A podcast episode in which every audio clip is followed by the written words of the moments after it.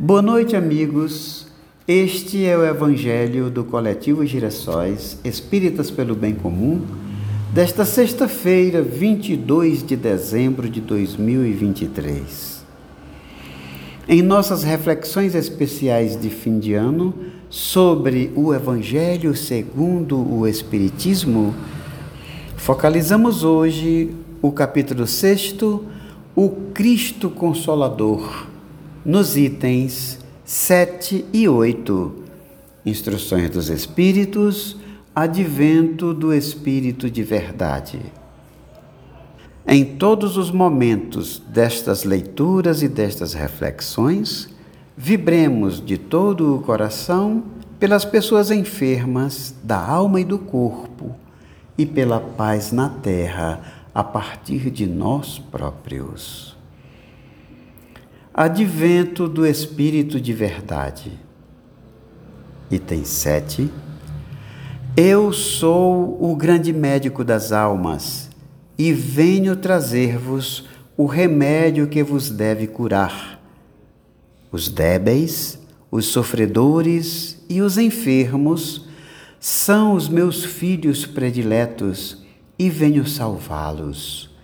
Vinde, pois, a mim todos vós que sofreis e que estáis carregados, e sereis aliviados e consolados. Não procureis alhures, a força e a consolação, porque o mundo é impotente para dá-las. Deus dirige aos vossos corações um apelo supremo através do Espiritismo. Escutai-o que a impiedade, a mentira, o erro, a incredulidade sejam extirpados de vossas almas doloridas. São esses os monstros que sugam o mais puro do vosso sangue e vos produzem chagas quase sempre mortais. Que no futuro, humildes e submissos ao Criador, pratiqueis sua divina lei. Amai e orai. Sede dóceis aos Espíritos do Senhor. Invocai-o do fundo do coração. Então, ele vos enviará o seu Filho bem-amado para vos instruir e vos dizer estas boas palavras. Eis-me aqui, venho a vós porque me chamastes. Espírito de Verdade, Bordeaux, 1861. Item 8. Deus consola os humildes e dá força aos aflitos que a suplicam. Seu poder cobre a terra e por toda parte, ao lado de cada lágrima, põe o bálsamo que consola. O devotamento e a abnegação são uma prece contínua e encerram um profundo ensinamento. A sabedoria humana reside nessas duas palavras.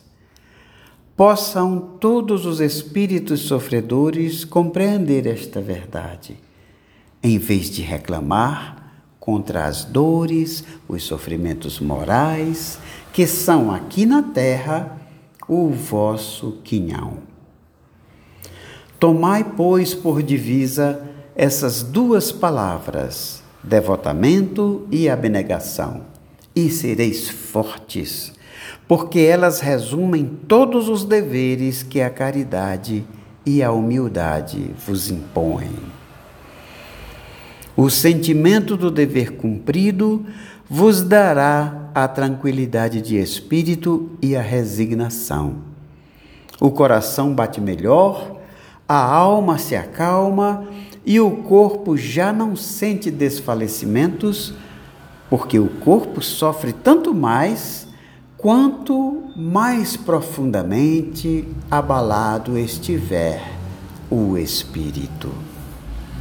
Espírito de Verdade, Havre, 1861.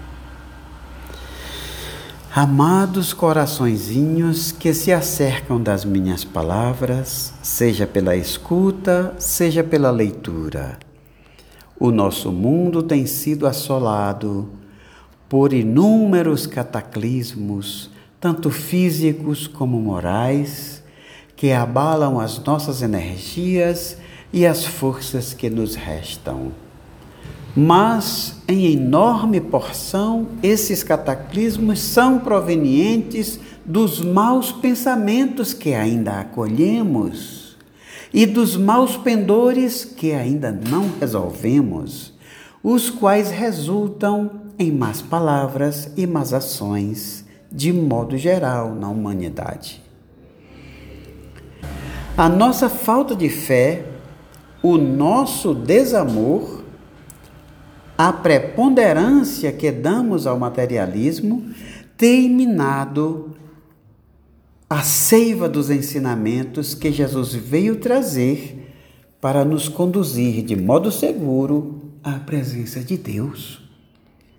As nossas forças, as físicas e as morais, têm se esvaído em lutas antifraternais contra aqueles a quem devemos unicamente amor e compreensão, mansuetude e devotamento.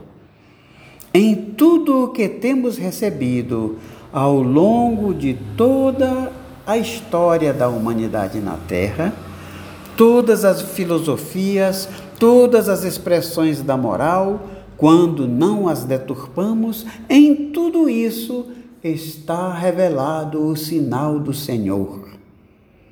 Mas nos desviamos desse lacre ao continuarmos vinculados à descrença na vida futura, no nosso próprio compromisso ante a injustiça que perpetramos, esquecidos de que teremos de prestar contas até o último ceitil de absolutamente tudo o que usurparmos de nossos irmãos, de tudo o que lhes negarmos em amor e assistência, e mesmo em relação a nós próprios, quanto à fé que nos negamos, mesmo quando temos tido tantos sinais da grandeza que nos tem sido destinada e de quão maiores coisas nos estão reservadas no futuro.